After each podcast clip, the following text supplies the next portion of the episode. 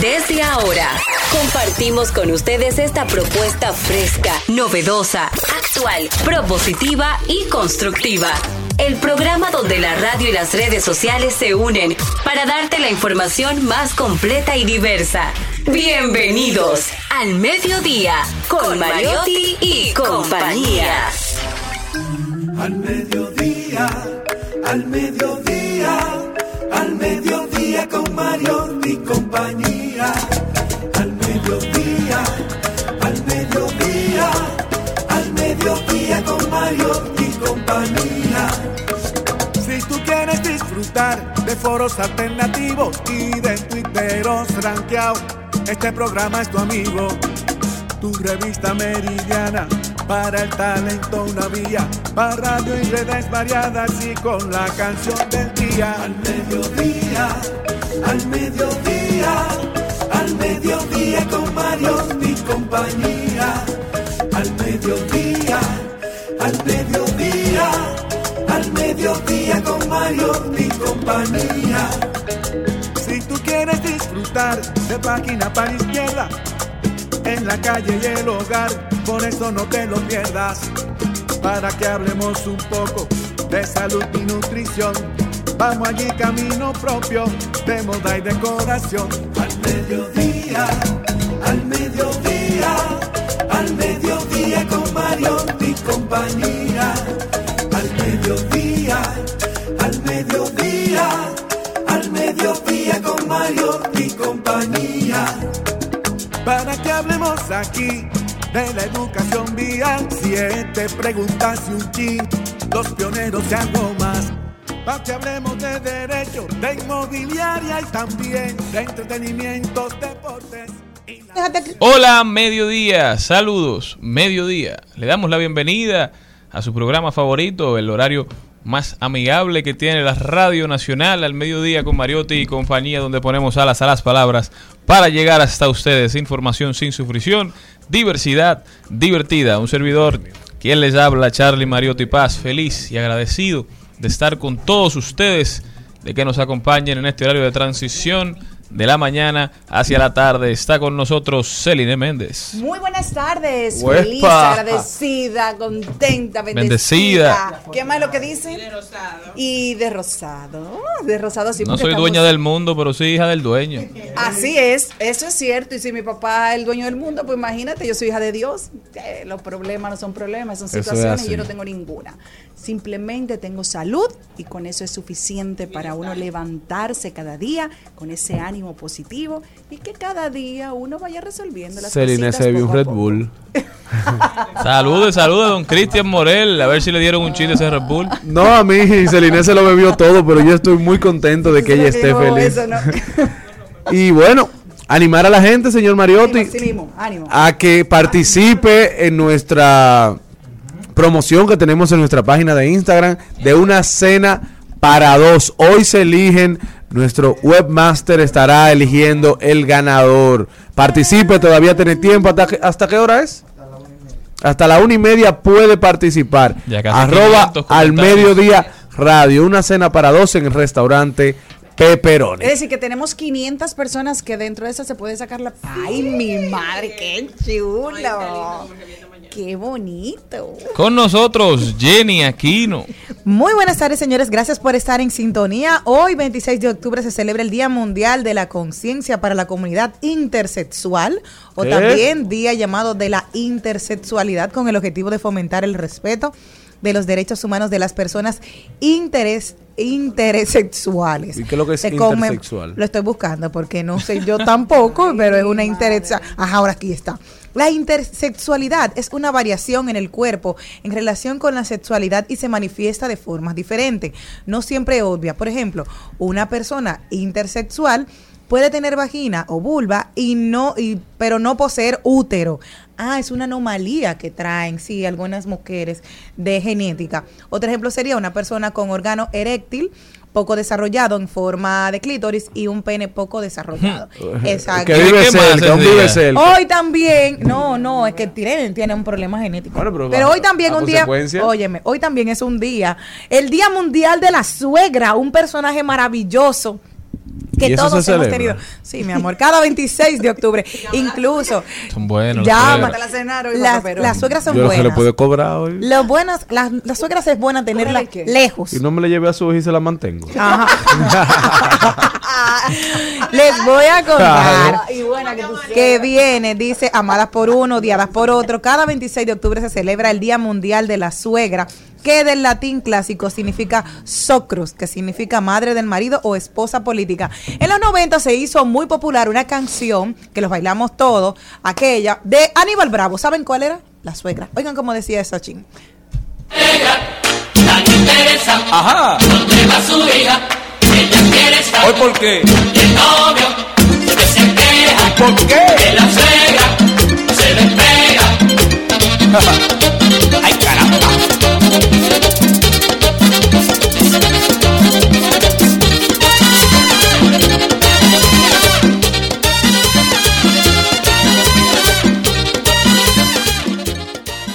El contenido de hoy empieza con Rocío Díaz. Ella es experta en tecnología y nos viene a hablar de los influencers que nos rodean. También vamos a una y lo dijo muy interesante. Compartiremos noticias, rodaremos por el mundo, deporte con Carlos Mariotti. Salud y bienestar. Hoy, Día Mundial del ACB. Estará con nosotros el doctor Amaury García, neurocirujano, hablando de cómo prevenir los ataques cardiovasculares. También en página para la izquierda el arte, el libro de hoy se llama El arte de la prudencia de Baltasar Gracián, lectura obligada para todo aquel que esté vivo. No eso, para el debería, que se eso- a leerlo en el colegio. Así es. Ahí hay una, hay una obra, hay una edición que es con notas para ir explicando un poquito mejor. Esa, esa es la que yo recomiendo a Creo los que deberían sustituir más las pruebas nacionales por eso. Son datos. Trending Topic, las principales tendencias en las redes sociales. Maribel Contreras de paso y repaso. Buenas noticias, good news. Ante todo, todas estas malas noticias, ¿verdad? Que vemos cada vez que estamos scrolleando en el celular. Nosotros siempre tratamos de llevarle noticias buenas para que vea que el mundo, el mundo no va por tan mal camino como algunos quieren pintar. Y que cada quien ve lo que decide. Hablaremos de tecnología, nos vamos para el cine con Isabela Berretón, que hoy tiene invitada especial. Eso y mucho más en su programa Al Mediodía Radio. Descubrí nuestro problema. No fue efecto cuarentena. Era tu maldita madre de metiche bochinchera. De metiche bochinchera.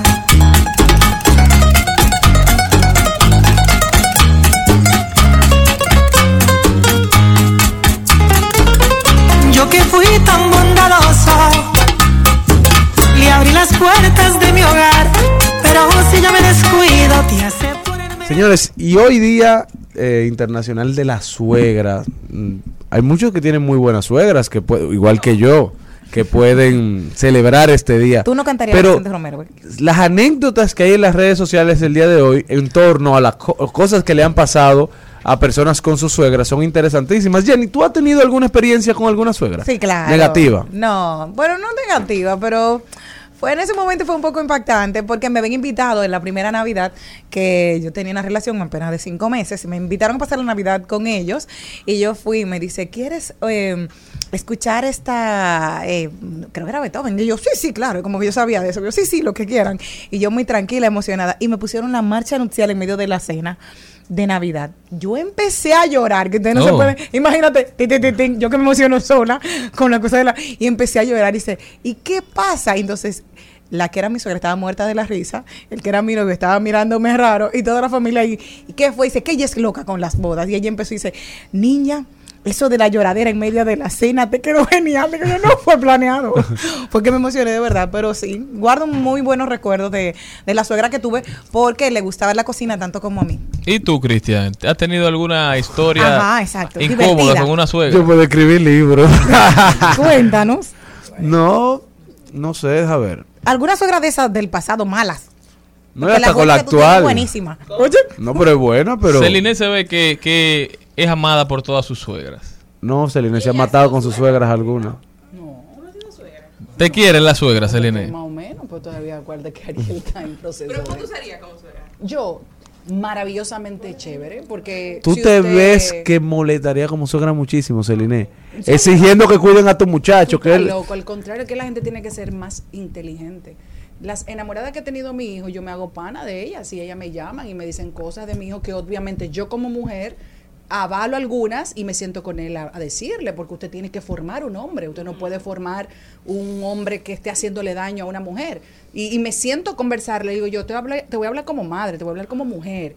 Y ya después de ahí tú tomas tu decisión. Obviamente, mi hijo está en un proceso de comenzar a ser, vamos a decir, ya mayorcito. Porque con 18 años, ¿cuáles, ¿cuántas son las experiencias que has tenido amorosas? Son pocas.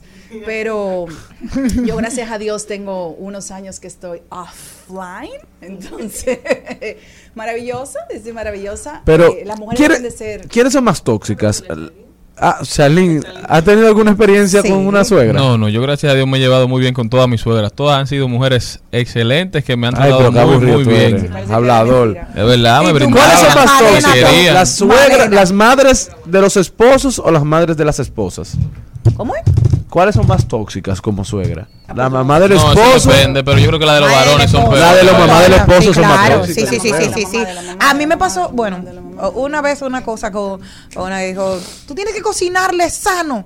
Porque tú comes muy sano aquí en esta casa. Y, cuando, y yo lo vi, y yo, bien, qué lindo. Yo, qué bonito. Y cuando tú estás en tu casa, si te le das arroz con huevo, eso es lo que hay, mi amor. Él se lo come feliz de la vida. Sí, pero eso no no es hay sano. problema. Es lo que te Las digo. mamás quieren a sus hijos sanos. Sí, su madre lo quiere sano, pero Sí, en pero tu casa se come lo que hay. Bueno, Ella le, ella le hace la comida. Exacto. Ella Bueno. le lava la ropa. Por lo menos. una vez un novio que yo tenía me dijo, no, porque mi mamá, mi mamá esto, mi mamá lo otro, y no duramos mucho. Ser con su madre. Desde aquí le mandamos un saludo muy especial a todas las suegras en su día y esperemos es. Gracias que, Dios que no que, que sean buenas. Y que traten de, respeten, de- que de quieran tener una buena quieran. relación con sus nueros. Y nueras. Por eso yo voy a hacer. Y, y todas las cosas que, que- que he escuchado, voy a decir que no, no que he vivido yo. Voy a ser muy chula. O soy muy chula con las enamoraditas de Ariel Adolfo. Pobres niñas. Y te tocará ser también suegra de, de tus hijas en algún momento. Porque usted que entender que usted no puede poner a la gente a dividir el amor. Usted no le puede partir el corazón a una persona si usted lo ama, porque son dos amores diferentes. El amor que usted tiene hacia su madre y el amor que usted tiene hacia su mujer es diferente. Pregunta para cerrar, Celine. ¿Tú eres la- el tipo de suegra cuando te toque ser suegra de tus hijas? O sea, ¿De tus hijas hijas se de casen de tus hijas. ¿Tú eres el tipo de suegra que cuando tu hija llegue llorando diciendo, mamá, mi marido me fue infiel, te va a decir, perdónalo o bótalo? Eso es una decisión muy personal. Que lo vote. No, no, eso es una decisión personal. Usted no puede... eh, Meterse en relaciones no, ajenas. Las suegras la- no opinan. Sí opinan porque tú tienes que ser eh, cómplice de tus hijas y esa es la relación que yo fomento cada día con las, con las mías. Pero usted tiene que saber por qué pasan las cosas en la vida. Es decir, eh, no, no se pueden tomar decisiones a la ligera. Yo tengo una amiga, la pobre, que le pasó una cosa que sí se mudó. Lo bueno y recomendable es vivir lejos de las dos partes, ¿eh? Eso es ninguna bueno. suegra, ninguna. Eso es bueno. Porque hubo una que yo tenía una amiga que iba a visitarlos. Aló, ¿en qué está? Mira. Explícame, ¿para qué usted tiene 26 años viéndola? ¿Para qué va a visitarla cuando se casó? Viva la suegra, pero donde yo no pueda verla. Ay, qué linda es mi suegra, provoca mandarla para Viena. Voy a prenderle vela Santa Rosalía para que me proteja de mi suegra noche y día y le haré una promesa. En Al Mediodía, con Mariot, con Mariotti y compañía, hablemos de tecnología. Está con nosotros Rocío Díaz, directamente desde la comunidad. Ojalá, Rocío, bienvenida. ¿Cómo estás? Hola. Rocío. Rocío, prende el micrófono, por favor, que no te escuchamos. Estamos aquí. La verdad es que ojalá es un aliado de este programa. Así es. Cuánto talento en la comunidad, Disculpen. ojalá. Ahora sí. Era un problema de conexión que había aquí. Ojalá se escuche. Rocío, cuéntanos un poquito de este último artículo que escribiste, donde dices, con tantos influencers que nos rodean, ¿algunos realmente influye? Miren, la pregunta yo se la voy a hacer a ustedes. Ustedes se fijan en las redes sociales que estamos rodeados de muchas personas que se presentan como influencers. Y yo les pregunto si ustedes entienden que nos están aportando algo que podamos definir como una verdadera influencia, sobre todo influencia positiva. Quiero su opinión ahí. Bueno, yo creo que sí, que hay algunos que están creando contenido que agrega valor. No son la mayoría quizás, pero hay algunos que sí, que le dan fuerza a su comunidad y que seguirlos vale la pena o vale la, la alegría, ¿verdad? Y he visto, Rocío, algunas personas que se ponen figura pública. Yo le dije, ¿pero por dónde? Porque ese no lo conoce ni su mamá tampoco. Y si ellos autodenominan eh, figura pública y tú dices, ¿pero qué ha hecho? O sea, descubrió una, una medicina, hizo algo en su vida. No, se puso figura pública porque eso estaba ahí y hay que ponérselo. Exactamente, y eso es lo mismo que está ocurriendo con esta etiqueta de influencer. Es como que yo me presente así. Yo digo, yo soy Rocío Díaz y yo soy influencer. ¿De dónde? O sea, si, si se fijan en la cantidad de seguidores que tengo, ustedes podrían decir, bueno, pero con esa cantidad no califica. Yo no me presento así porque no me considero como tal. Yo simplemente hago un contenido con la intención de que la gente se eduque sobre estos temas de tecnología, tenga quizás una oportunidad de opinar también. Y sobre todo eso, yo lo que quiero es que la gente aprenda, pero hay una diferencia entre eso y presentarme con la etiqueta de influencer porque esto implica otras cosas, como que yo estoy influenciando un pensamiento, influenciando cierto tipo de acciones. Y el problema es ese, que hay mucha gente que se engancha a esto y es simplemente con la intención de ver si consigue algún contrato, ya sea de publicidad o de representar una marca, sacar algún tipo de provecho. Y hay mucha gente que de hecho ha tenido éxito sacando ese tipo de provecho, no necesariamente de la mejor manera.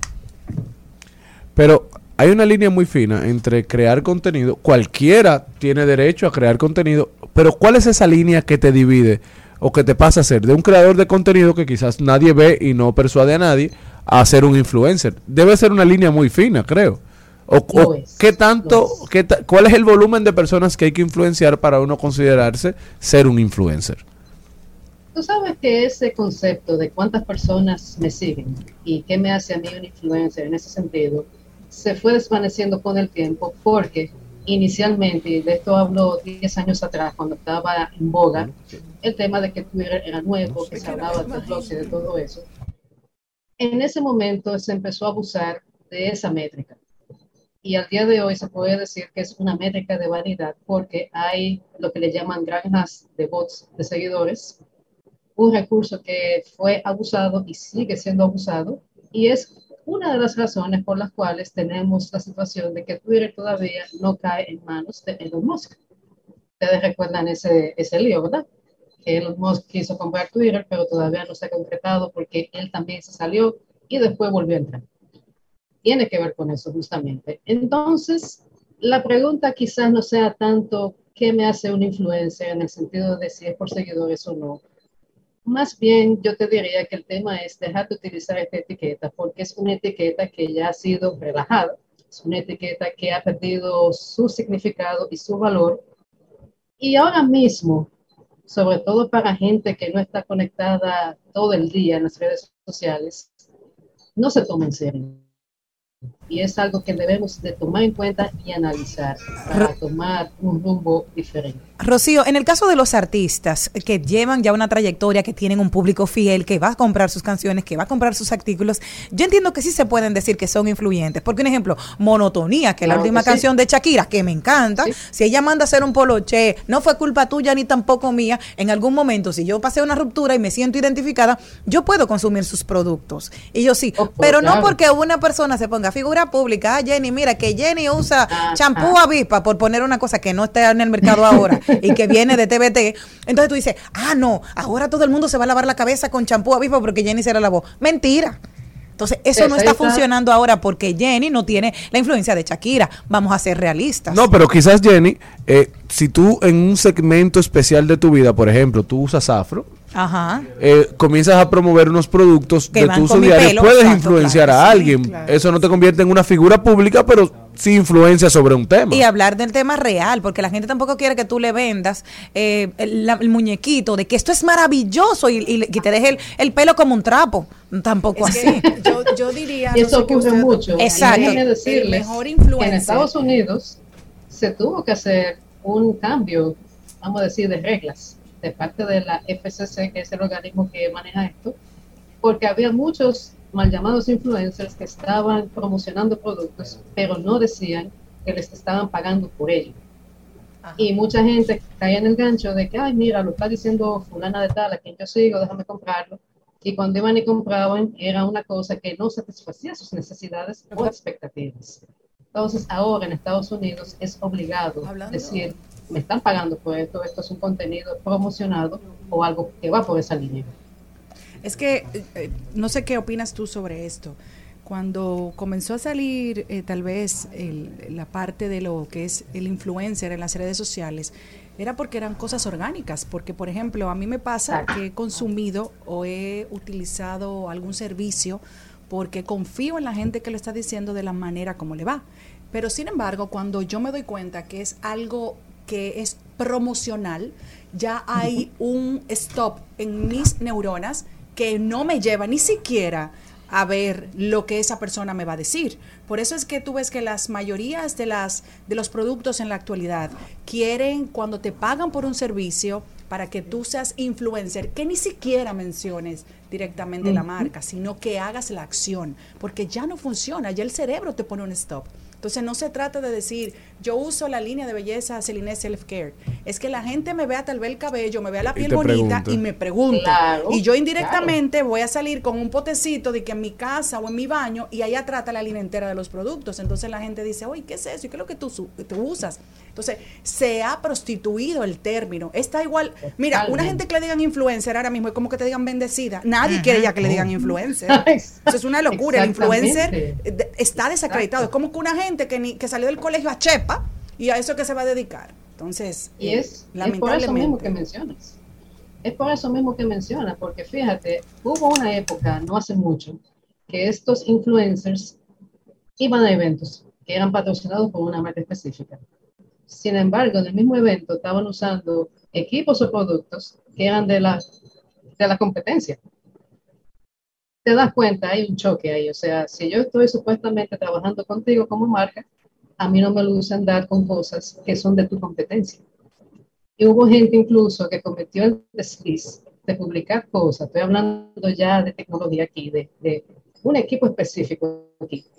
Hubo gente que cometió el desliz de publicar cosas a nombre de esa marca y abajo se delataba porque decía tuiteado desde X dispositivo. O sea, eso es feo, muy feo. Y por ahí es que viene ese descrédito.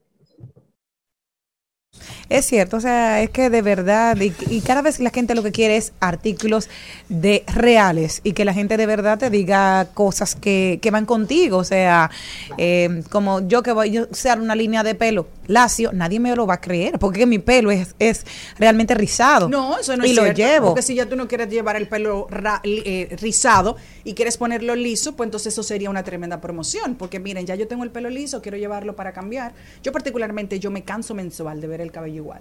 Entonces, eso es Es chulo verdad. de que tú promociones un cambio físico, Pero- orgánico. Sí, pero, Pero en el pero caso mío que no lo cambio, exacto, porque es mi esencia, o sea, como que yo promocione, es como lo, lo, lo, lo disruptivo, de yo empezar a, a promocionar cabello liso cuando lo llevo rizado. Entonces, no, ¿de qué te vale tú anunciar un champú liso si no lo vas a utilizar, ¿me entiendes? Entonces, Bueno, se está engañando muchas cosas así. Entonces, por eso, Rocío, dime de consejos para la gente, para la gente que sigue personalidades en las Los redes que quieren ser sociales influencer. y que se llevan de ellos, que le hacen caso como que es santa palabra.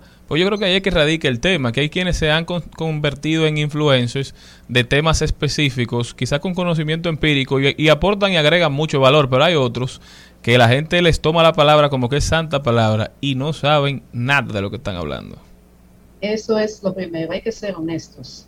Si yo no soy experta, vamos a decir, en finanzas, pero me considero que estoy en capacidad de darte un consejo porque tengo el conocimiento base y tengo quizás experiencia personal, mi deber es decirte, no soy experta en finanzas, pero en base a experiencia puedo hablar de esto, te puedo dar un consejo, te puedo remitir a alguien que sí ya sabe de esto y te puede eh, dar más detalles o incluso indicarte el camino correcto a seguir. Eso sí yo lo puedo hacer. Pero hay que ser honesto. Lo otro es para los que quieren ser influencers, ya dije una primera parte, ser honestos es algo muy importante. Ya la parte de cómo se crea el contenido, hay que tratar de ser responsable en eso. Acabamos de decirlo, la mayoría de esta gente vive de promocionar productos. Esa es parte de su modus operandi, ¿verdad? yo no debo de ser entonces tan, tan ambiciosa de tomar dos marcas que son rivales y estar con una y con la otra. Eso está mal desde el punto de vista ético. Luego está cómo yo me presento. Fíjense algo, todo este asunto del artículo de influencers que salió hoy en la comunidad, ojalá, estuvo inspirado por varias cosas que yo vi en el fin de semana y en días anteriores. Ustedes vieron lo que pasó con unas boletas de un concierto y la persona que estaba involucrada era una persona que se presenta como influencer y de hecho en, en periódicos la presentaron así. Mucha gente me decía, pero yo nunca había oído hablar de esta persona. Eso por un lado, o sea, no estoy diciendo que sea una persona conocida, pero sí estoy comentando lo que mucha gente me comentó a mí. Y luego está que precisamente hubo gente que, que cayó quizás en, una, en un engaño, porque era una persona, una influencer, una persona que seguían, que entendían que era una persona responsable, y ocurren cosas que quizás no fueron su culpa, pero lo que quiero decir es que hay que tener cuidado de ambos lados. Como influencer hay que saber con quién uno hace negocios o con quién uno hace ese tipo de sociedad. Y ya yo como usuario tengo que tener el cuidado de ver si son personas que realmente vale la pena yo seguir a ese nivel. Muchísimas gracias a Rocío Díaz, sumamente interesante. Rocío, ¿cómo puede la gente continuar esta conversación contigo? Claro que sí, en la comunidad ojalá.do y también en viatec.do. Gracias, Rocío. Nos- nosotros continuamos. Al mediodía, con Mariotti, con Mariotti y compañía. Rumba 98.5, una emisora RCC Media. Seguimos, seguimos, seguimos con Al Mediodía, con Mariotti y compañía.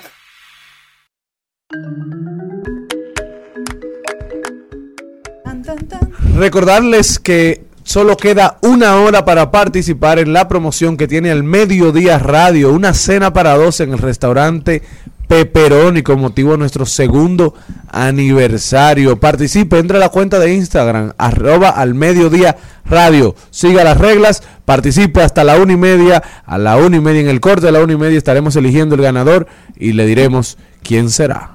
Presentamos 2020. 2020. Salud y bienestar. En Al Mediodía, con Mariotti y compañía. Está con nosotros el doctor Amaury García, es eminencia, neurocirujano. Doctor, bienvenido a su programa. Muchas gracias, muchas gracias. Un gusto enorme estar entre, entre ustedes cada día. ¿eh? Eh, esta- este toque de queda que es al mediodía con Mariotti y compañía. Y hoy, eh, pues, eh, queremos pues hablar un poquito de una de las enfermedades que más diezma a la población, que más produce daño, no solamente a la persona, quien padece la enfermedad del ACV, sino a la familia. Esta es una enfermedad que no solamente impacta a la familia, también a la sociedad. O sea que el ACV representa un problema personal a quien eh, resulta ser víctima del mismo, pero la familia también se va de paro. Y la sociedad es eh, altamente impactada. Doctor, Entonces, ¿qué es un ACV para los que- el que nos está escuchando que no sabe? ¿Qué- porque hay- puede haber mucha confusión. Exacto. El ACV se conoce como accidente cerebrovascular.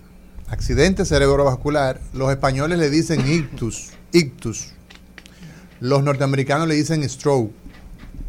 Aquí le decimos ataque cerebral, derrame cerebral. Y estamos hablando de eh, una situación donde el cerebro que sirve para hablar, sirve para ver, sirve para entender, para caminar, el cerebro lo es todo. Cuando se altera el aporte de sangre a una zona determinada del cerebro, inmediatamente, inmediatamente, como bajar el switch, como bajar el, el- el- tocar el timbre, el break, inmediatamente se va a producir un déficit. ¿Por qué? Porque el tema es que el, el cerebro, nuestro cerebro depende de un aporte de sangre constante. Entonces el ACV representa esa condición donde la sangre que debe llegar al cerebro se altera por la razón que sea y entonces se va a producir un déficit y eso entonces va a depender de la zona. La gente, por ejemplo, desarrolla el problema para hablar, pero eso no es desde, eso no es ayer o hace dos semanas, eso es en el momento. ¿Ok? Dos cosas que quiero preguntarte. ¿Qué pueden hacer eh, esos síntomas rápidos que tú te puedes dar cuenta de que una persona está teniendo un ACV? Porque me dijeron que si tú le haces la prueba de saca la lengua, que no es que no no no, no organiza las ideas o no o no va a seguir los comandos, ¿qué tan errada estoy en eso? ¿Y cuál es el hospital para llevarlo? Porque una de las cosas que es vital, que te he escuchado y que has hecho llamado aquí en Cátedra Médica, que todo el mundo lo puede oír de 10 y media de la mañana hasta las 12 del día, y es la rápida intervención cuando sufre una CD, pero ¿dónde tenemos que llevarlo? Porque tú sabes que una persona se rompe una pierna, vas al Darío. Si hay una persona, o, o al NEI, pero ¿dónde tiene uno que llevar a una persona con ACV? Bien, esa es una pregunta que es muy oportuna porque eh, primero comenzar con los síntomas que tú pues preguntabas cómo nos damos cuenta. Decíamos que una persona, por ejemplo, lo primero que debe eh, tenerse en cuenta es que los síntomas se desencadenan en el momento. La gente está caminando y entonces empieza a tener torpeza para caminar. Una persona empieza a sentir debilidad en un lado del cuerpo o u hormigueo. Una, sensación como de, la, de, de- de- de- de pesadez. O no siente bien de un lado, por ejemplo. Ayer recibíamos una paciente justamente con esta característica desde el noreste de, de la República. Una señora que el día anterior comenzó con una sensación como de estar borracha. ¿Ah? Y no estaba borracha, no había tomado nada. Y con pesadez en la mitad del cuerpo, pero sobre todo en la pierna izquierda. Pues ya sabemos que eso se presentó de manera repentina. Pero una persona puede tener problemas para hablar. Y pensemos que es un ACV. Pero una persona puede tener el peor dolor de cabeza de su vida. Y puede ser un ACV una persona se le va la visión de un ojo o de ambos ojos, pensemos que es un ACV. Porque si no es un ACV, pues no se perdió, mucha, no se perdió mucho. ¿Mm? Pero si es y no lo pensamos a tiempo, estamos condenando a que esta enfermedad representa la primera causa de discapacidad, de invalidez. Esta enfermedad que se llama ACV y cada vez está apareciendo de manera más joven. Entonces, hay una gran cantidad, una persona que de repente se pierde en el edificio donde trabaja, está en el supermercado y se, se torna confuso y no sabe dónde está. Y usted ve una persona que, que- que- que parece que está perdido. Entonces, esa persona está teniendo un ACV. Esa persona inmediatamente debe ser traducido, debe ser llevado a una sala de emergencia donde haya tratamiento oportuno, que es la palabra clave. Porque las neuronas no esperan. ¿Y cómo es que se produce esto que se llama ACV? Bueno, hay dos maneras. O se tapa una arteria, imaginemos una casa donde la tubería que entra el agua se tapa. Entonces no entra el agua. Eso le vamos a llamar isquémico. Pero no importa cómo le llamemos, lo importante es que la gente sepa que esa sintomatología se presenta de manera repentina. Y lo que ha ocurrido en la mayoría de los casos es que se tapa. El 80% de los ACV son porque se tapa esa tubería, se tapan las arterias del cerebro. Son cuatro grandes arterias que entran al cerebro y de las ramas que salen de ahí se pueden tapar o la principal o unas ramas de esas eh, dependientes. Y entonces el otro 20% o 15% va a ser porque se rompe una de esas tuberías. Entonces se produce una especie de, de- de- de derrame como tal. Entonces, ¿qué ocurre? Que lo más frecuente que ocurra es que se tape. Y si algo se tapa en un órgano tan maravilloso que sirve para pensar, miren cuántas mentes brillantes hay acá, tanta gente talentosa que produce por medio de la palabra, pero antes por medio de su cerebro es capaz de escuchar y de ir produciendo preguntas mientras yo voy hablando y la gente que está detrás de estos micrófonos que nos está escuchando en su casa, en sus vehículos. El cerebro, entonces, una vez se tapó esa arteria, ¿qué hay que hacer? Hay que destaparla. Cuando se tapa una arteria del corazón, ¿qué hay que hacer? Hay que destaparla porque hay que evitar que se pierda tejido cerebral, porque no solamente es la primera causa de invalidez o discapacidad, es la tercera causa de muerte. Más de 6 millones de personas cada año mueren por esta situación. Y República Dominicana tiene una situación de mucho desafío. ¿Y el hospital? ¿Dónde llevarlos rápidamente? Bien. Mira, estamos construyendo lo que se llama la ruta terapéutica. La ruta terapéutica incluye identificar los principales centros que están haciendo que tenemos personal humano, digamos médicos, enfermeras, técnicos, donde podemos atender a esos pacientes en el tiempo oportuno. Cuando una arteria pequeña del cerebro se tapa, solamente tenemos cuatro horas y media para destaparla. Entonces eso hay que llevarlo donde usted esté más cerca. Mi Do- pregunta es la siguiente, doctor. Eh, qué bueno que está con nosotros. Gracias. Estamos con el doctor Amaury García, neurocirujano. Nosotros tuvimos en, en la oficina donde trabajaba antes una reunión con un escritor eh, cubano espectacular. De repente, en esa reunión, eso era por el guion de la película de Fernandito Villalona, vimos que ese profesional que tiene una coherencia maravillosa empezó a decir incoherencias. Y nosotros de- eh, dijimos, eh, ¿qué es lo que le pasa a Rodolfo? Que, que lo- de repente eh, Rodolfo se fue sintiendo mal, se fue sintiendo mal enfrente de René Brea y, y de mí, que estábamos ahí. Suerte que mi oficina quedaba al lado de la de un doctor. Y en lo que llamábamos el 911, que el doctor vino más rápido, él estaba pasando una CB. Y él se había dejado de tomar su pastilla para la presión porque estaba cansado de tomarse su pastilla para la presión. Sí. Entonces, usted le puede explicar a- que tengo varias personas que han dicho, ay, yo no voy a pasar la vida entera bebiendo este medicamento. Lo importante que es de tomar el medicamento que ustedes los doctores les recetan a un paciente. Bueno, los factores de riesgo, que es por ejemplo el caso de la hipertensión. El paciente que es hipertenso, si se mantiene controlado, el 90% de los ACV se pueden prevenir. El 90%. Y señor, ustedes no tienen ni idea. Solamente quien ha tenido un familiar, quien ha tenido una persona cercana, se entera de la crujía que pasa a esa familia, no solamente el paciente, porque ya ese paciente, si sobrevive al ACV, va a tener qué situación, que esa jovencita, que es su hija, ¿ah? O esa mujer joven, o esa mujer de edad media, va a dedicarse, o ese hombre, o ese muchacho va a dedicarse a cuidar a esa, a esa víctima. Y entonces se van a empobrecer los dos. El control de la presión arterial, de la diabetes, del colesterol alto, controlar lo que se puede controlar, que es, por ejemplo, justamente lo que estamos señalando, puede nos- a nosotros evitarnos, prevenirnos el ACV hasta en el 90% de los casos. El principal factor de riesgo que está involucrado en un ACV es la hipertensión. Oigan bien, el principal factor de riesgo es la hipertensión.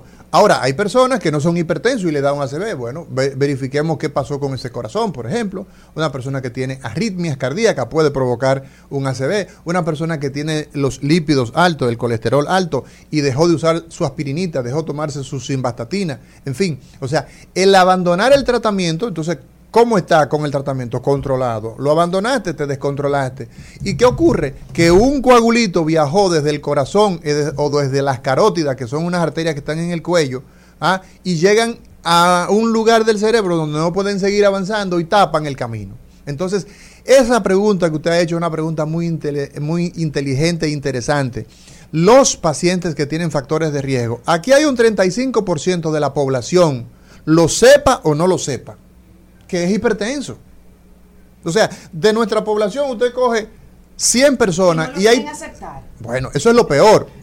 Eso es lo peor, que no se adhieren al tratamiento. Entonces, eso es muy importante, que usted sepa si usted tiene una condición de salud como la hipertensión, la diabetes, si usted sufre de colesterol alto, el tema de la obesidad, el tema del sedentarismo, todas esas condiciones son factores de riesgo. Entonces, la parte axial, nosotros estamos construyendo una ruta terapéutica. Y esa ruta terapéutica, por ejemplo, en el Cibao tenemos la clínica Corominas para la gente del Cibao. Hay otras que est- están organizándose y, y en fin, pero estamos hablando de personas donde usted en este momento llega y le van a atender porque hay un, hay un protocolo montado. Nosotros estamos trabajando en el Centro Cardiovascular Santo Domingo y estamos ampliando para otros lugares adicionales. El Cardiovascular Santo Domingo está ahí detrás de Bellas Artes. Entonces usted pregunta, el doctor Amaury García, en sala desde que llega ahí, le van a decir. Nosotros tenemos el interés del tratamiento oportuno, porque una gente que desde que le dio esta situación se le murió el lado derecho, estamos pensando que esa persona se le ha tapado una gran arteria y probablemente habrá que retirarle ese coágulo. El 29 de octubre, que es el próximo sábado, es el Día Internacional de la lucha contra el ataque cerebral. Nosotros tenemos que saber, todas las personas, toda la población, desde que se presenta un síntoma como esto, pensemos en un ACV y actuemos en consecuencia. El llevar a un paciente a un lugar donde no van a hacer lo que corresponde es lo mismo que dejarlo en su casa. Entonces, por eso nosotros insistimos en que la gente vaya a los lugares oportunos. Nos estamos organizando, el Ministerio de Salud Pública nos está acompañando, estamos haciendo todo lo posible porque los centros sean cada vez más activos y que menos personas fallezcan en algo que lamentablemente está diezmando a la población ah, y cada vez está apareciendo en eh, grupos de edades más jóvenes. Esa es una realidad. Eh, doctor, ayer, precisamente ayer comentaba con una amiga que me hacía una historia personal que tuvo un problema de relación en su relación y a causa de eso el estrés que manejó le produjo un ACV. ¿Es posible que el estrés produzca un, ACV? Sí, claro que sí. El estrés, el ajetreo de la vida moderna puede hacer que una persona tenga aumento de la presión arterial y, eh, como no, sí, sí, está vinculado. Incluso eh, hay personas, por ejemplo, que durante las relaciones sexuales pueden tener la ruptura de un aneurisma, que es, que es una hemorragia que se da por algo que ya está ahí. Pero una persona hipertensa en una situación acalorada, una situación donde está sometido a una alta dosis de estrés, puede, eh, eh, sí como no, producirse un ACV. Esa es una situación que, que es, eh, que es posible, claro que sí. Muchísimas gracias, doctor, y felicidades por esa labor que viene haciendo. Yo creo Bueno. que va a ayudar muchísimo a este país, a mucha gente que lo necesita. ¿Cómo puede la gente ponerse en contacto con usted, doctor? 809-984-9007, ese es un contacto a través de WhatsApp, 809-984-9007 y a través de redes sociales, doctor Amaury García, underscore DR. Muchísimas gracias, doctor. Nosotros continuamos, no se muevan de ahí. Al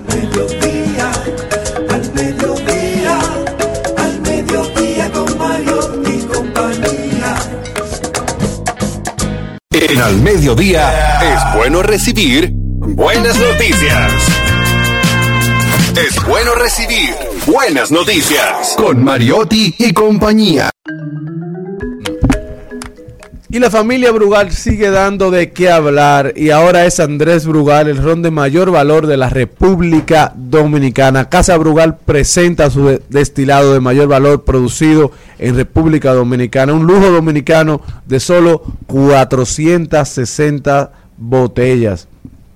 El presidente de Casa Brugal, Augusto Ramírez, aseguró que Andrés Brugal es el resultado de una meticulosa maestría en el uso de las maderas y una vasta cultura de envejecimiento, colocando al país en el mapa de las más an- grandes obras de arte de la destilación.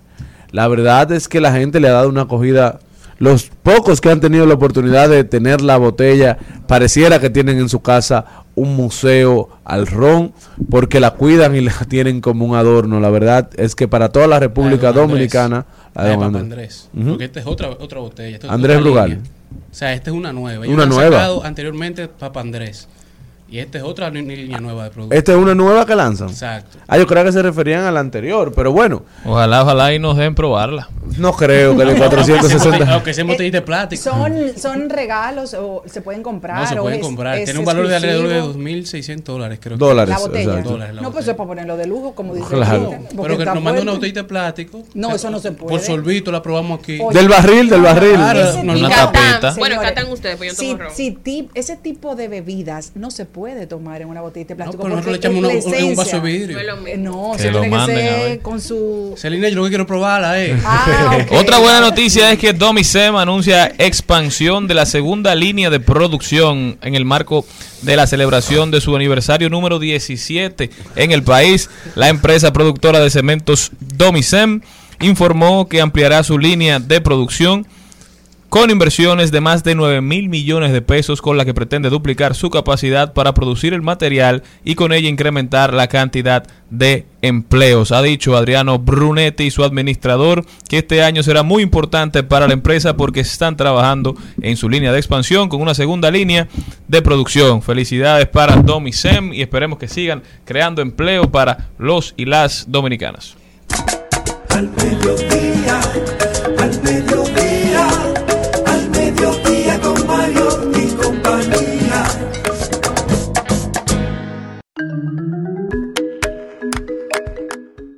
Bueno, yo quiero aprovechar la ocasión y como una buena noticia, eh, dar las gracias. Siempre es bueno agradecer al, al- a, la, difer- a la- Dios mío, el honor que me invitaron al panel de la política exterior dominicana, actualidad y perspectiva, donde participó José Julio Gómez, tu amigo Cristian, de verdad que me, Una estrella. me impresionó su ponencia y la forma, eh, sobre todo, bueno, su capacidad no porque ya la ha demostrado, es, decir, es, es. un joven muy talentoso, pero lo que me impresionó de él fue cómo manejó su vida. Su papá quería que él hiciera una carrera y él quería hacer otra. Hizo un híbrido, al final terminó desarrollando la carrera que él quería, pero también le sirvió lo que su papá le decía. Entonces muchas veces nos vemos en esa en esa condición de que los padres no entienden la carrera que uno quiere estudiar, sin embargo uno tiene esa vocación, así que Bueno, que cuando José Julio le dijo a su papá que lo que iba a estudiar era relaciones internacionales, el papá lo quería matar. No, el papá le dijo, ¿con qué se come eso? Ve al supermercado a ver si tú te vas a comprar. ¿Dónde que se pide del día". trabajo el papá con eso? quería que le estudiara. Derecho, y él estudió derecho. El de no, derecho no. El papá, él dijo que él quería que estudiara otra carrera, pero al final el papá le dijo, pero ¿por qué tú no te estudias derecho? Que como que más, más derecho. Entonces, él ahí dentro de la exposición lo que dijo fue que se inscribió en la universidad, en la Pucamaima, y con la facilidad que tenía la Universidad del Caribe, donde fue la invitación que nos hicieron el director de la carrera de Derecho de la Universidad del, del Caribe, en la parte también de Derecho Internacional, el embajador Berihuete, él se inscribió paralelamente a estudiar Derecho y también Los estaba sábados. haciendo la otra carrera simultánea y se graduó de los dos títulos. Así que el éxito no llega por casualidad. Usted también tiene que andar detrás del éxito. Es un joven talentoso, viceministro actualmente de Política Exterior de nuestra Cancillería. Así que muchos éxitos para él y para todos los jóvenes No. que se animen. Y es una historia bonita la de José Julio. Para los que no saben, José Julio fue pelotero amateur, profesional. A José Julio lo lo firmaron los. Marlins cuando tenía como 16, 17 años. Tuvo que Se dejar el béisbol y entonces ahí entra a la universidad. Pero también tiene emprendimientos, es un empresario Sí, exitoso sí. desde hace muchos años. José Julio es un joven digno de admirar. Al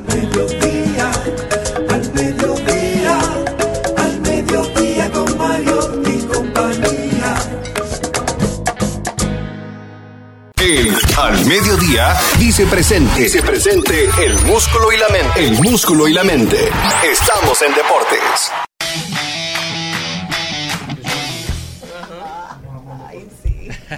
Señores, pues vamos a la parte deportiva de Qué este risa, programa. Yo con, lo- con el público que me río no contigo. Arrancamos con Lidón el día de ayer. Estoy feliz porque el escogido no perdió, porque el que no juega no pierde. Ayer se pospuso otra vez el juego por lluvia entre Leones y Águilas Cibaeñas. Eh, tenemos que hoy regresan a la acción en el Estadio Cibao, así como también el juego, el juego entre Tigres y Estrellas se pospuso. Ah, estarán jugando hoy desde desde San Francisco, mientras que los gigantes vencieron su tercera victoria consecutiva, vencieron a los toros tres carreras por dos, por lo que tendremos ya el día 10 que inició la temporada. Bueno, nace una pregunta ahora, a 10 días de iniciar la temporada, con el récord que llevan los toros y el récord que llevan los leones del escogido. ¿A quién va a cancelar primero? ¿A Pat Listas, que es el dirigente de los toros, o a Pedro López, que es el dirigente de los leones? No sabemos, pero vamos a ver qué pasa. Pero ya pasando al mundo del deporte europeo, en el fútbol, en la Champions que arrancaron ayer, martes y miércoles de acción en la fase de grupos, tenemos que el Chelsea vence dos carreras por uno al Salzburg, tenemos que el Sevilla, el Fútbol Club Sevilla venció tres goles por cero al Copenhagen, mientras que el Benfica se lleva a la Juventus, elimina a la Juve cuatro goles por tres, la Juve que no llega a octavos de final por primera vez desde la temporada 2013-2014. A- La Juve llegó a esta fase de grupos luego de haber jugado cinco partidos con tan solo tres puntos acumulados, mientras que el PSG fue la estrella de la noche con una goleada siete goles por dos frente al Maccabi Haifa. Leo Messi que anotó dos goles, Mbappé dos también, Neymar un gol, completando así 18 de los últimos 20 goles del PSG para el tridente parisiano, que está en su mejor momento actualmente y parece no tener un techo, por lo que el cielo es el límite para este equipo, incluyendo a Sergio Ramos, Messi que en los últimos 16 partidos ha anotado 12 goles y ha asistido en 11, o sea que ha participado prácticamente en todo lo que ha pasado en el PSG a nivel ofensivo completando así 9 de 16 ya a nivel de clasificados en la UEFA Champions League para los octavos de final. Tenemos que el Manchester City, el- los campeones defensores del Real Madrid, el Club Bruges, el Club Napoli, el Bayern Múnich, el Dortmund, el Chelsea, ahora se unen el PSG y el Club Benfica como los clasificados para los octavos de final. Hoy estarán jugando el Inter, el Fútbol Club Barcelona, que se encuentra ya casi en la Euroliga jugando en la Eurocopa, perdón, tenemos al Porto, al Liverpool, al Atlético, al, Atlético Madrid, al Ajax, el Sporting Club, el Tottenham, entre los equipos que están buscando un lugar entre los siete que quedan para en- dentro de las últimas dos ventanas de clasificación en la, en la clase de grupos para los octavos de final, mientras que en el mejor baloncesto del mundo hoy le tenemos unos datos de interés que iniciando esta temporada son unos datos bastante interesantes que quizás muchos no lo saben, como el jugador más alto arrancando esta temporada dentro del roster de jugadores de la NBA es el centro de los Rockets de Houston, Boban Markanovich, que está con un tamaño de 7'4, mide 7 pies con 4 pulgadas. ¿Cuánto que mide? 7 pies con Jesús 4 santísimo. pulgadas. Tú sabes, eso es como. el- el- no, exacto. El, el- Un- ¿Cuál un era el, más alto que el Shaquille esposo de Electra? ¿Te acuerdas de Electra? Eh, Eh, de-. Danny Roman. Ah, Dennis Ese, Rodman, yo, sí. yo tuve la oportunidad de, de conocerlo en una en, en Miami, bueno. Eh, andaba- dice que salía de la plata y que no se bañaba y se iba para los clubes. no, bueno, no era así. Yo andaba con Luis Menier en una, en una fiesta de, de un Fashion Week que había y obviamente estaban esas figuras ahí. Señor, eso para mí me impresionó. Ese hombre tenía, no sé, siete y pico y Electra de como cuatro. Y No, él la no, cargaba, un tamaño normal, a su chiquitica, esposa la cargaba, se veía tan funny. Yo, ay Dios mío, cosa Ah, porque tan esos rara. tigres son. Ellos se ven altos entre ellos, porque casi tipos son altísimos. No, pues son mujeres de tamaño normal. No, ya tenía cuatro y pico. Son ellos los altos. Pero tenemos que el jugador, el jugador de rango de edad predominante, el digo, el rango de edad de predominante actualmente en la NBA es de 26 años, el tamaño averaje es de 6 pies a 6'7 y el peso que anda rondando los jugadores de la NBA es 218 libras, mientras que el jugador más joven esta temporada es el centro de los Pistons, Jalen Duren, con 18 años, mientras que el de mayor edad es el capitán de los Miami Heat, Udonis Haslem, con 42 años. Y el equipo que cuenta con el roster más joven entrando esta temporada es el equipo de Oklahoma City Thunders, en donde sus jugadores andan rondando en un averaje de edad entre 23 a 25 años, mientras que el de mayor edad son los Milwaukee Bucks, que andan entre los 26 a 29 años, y los jugadores de mayor experiencia en esta temporada son Udonis Haslem y LeBron James, que ambos llegan con 19 temporadas disputadas, entrando a su temporada número 20 en la NBA, mientras que las universidades de Kentucky y Duke son las dos universidades de Estados Unidos con más jugadores activos en la NBA. Kentucky cuenta con 27 jugadores actualmente y Duke con 25, mientras que esta temporada inició con un total de 120 jugadores internacionales que llegan de 40 países y 6 continentes a la NBA, siendo Canadá con 22 jugadores y Australia con 10 los que cuentan con jugadores activos en la NBA, con más jugadores activos en la NBA. Bueno, y este segmento llegó a ustedes gracias a Arroz Gran Sabor Premium. Rumba 98.5, una emisora RCC Media. Seguimos, seguimos, seguimos con Al Mediodía, con Mariotti y compañía. Trending, Topics. Al Mediodía, con Mariotti y compañía. Presentamos Trending Topics. Descubrí nuestro problema. No fue efecto cuarentena. Era tu maldita madre de metiche bochinchera. te metí, llevo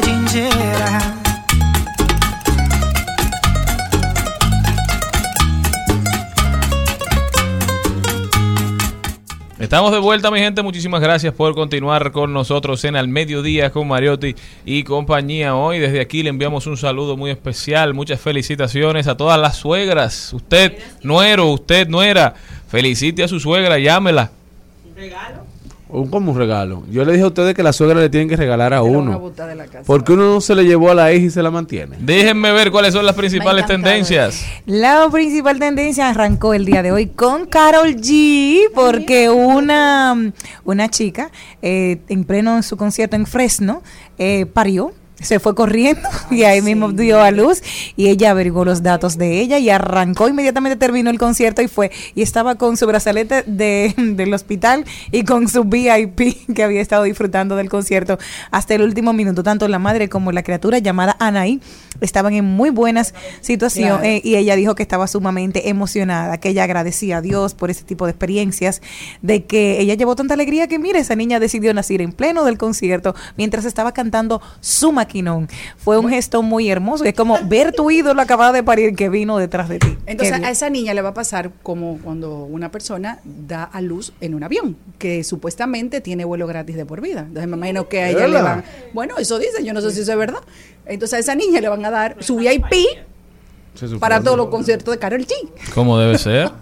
También es tendencia el Bitcoin porque ha subido 5% desde ayer ¿de por primera ayer? vez en varias semanas. Así es, ayer bajó varios puntos. Mira, pues tú le trajiste suerte porque Así estaba es. diciendo eso. Por primera vez en varias semanas el Bitcoin está por encima de los 20 mil dólares. El Ethereum también subió a un Compraron ayer ustedes. 12% y está casi en 1.500 dólares. Esto quiere decir que los inversionistas están confiando un poquito más en los criptoactivos, están devolviéndole la, la confianza a este activo que es considerado muy, muy digamos, peligroso por la alta volatilidad que tiene. Que el mercado invierta en criptomonedas quiere decir que los criptocreyentes están volviendo a tener fuerza. La mayoría de los Gen Z y de los millennials dicen que quieren tener algún tipo de criptoactivo en su portafolio de retiro. Así que buenas noticias para aquellos que tienen criptomonedas.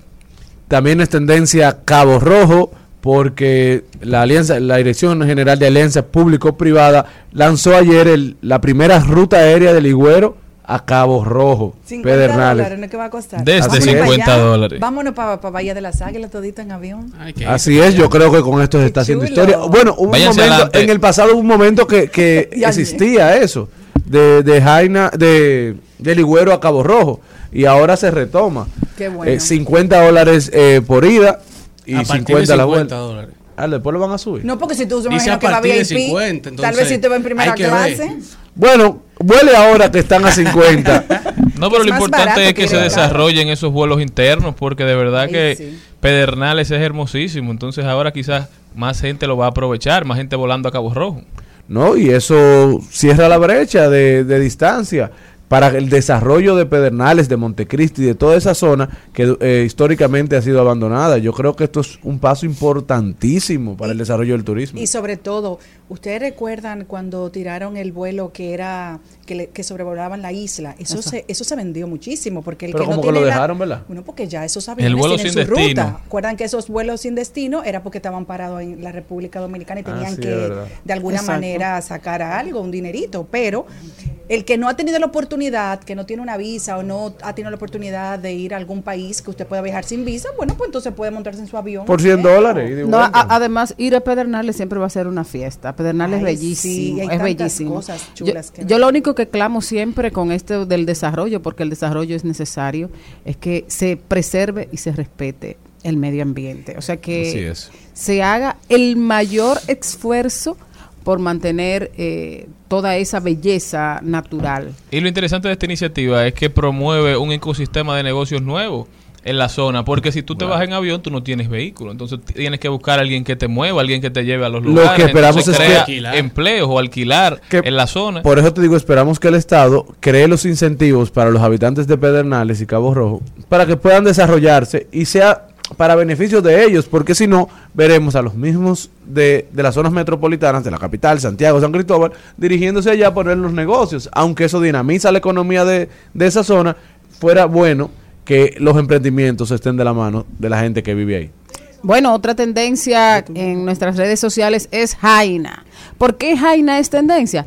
Bueno, porque acaban de ocupar 213 latas rellenas de marihuana, pero estaban Qué interesante. Eso eran guandules. no, no, no, porque, no, porque era de tomate. La idea era que era salsa de tomate. Ah. Y eso Lo que pasa es que la salsa es Que verde. agarrar, ah, era de pesto. Era de pesto. Ah, era Un pesto. pesto de, un pesto de marihuana. Un pesto que marea. 213 latas que simulaban ser de tomates, rellena de marihuana y bien cerradita todo, normal. Creativo los muchachos.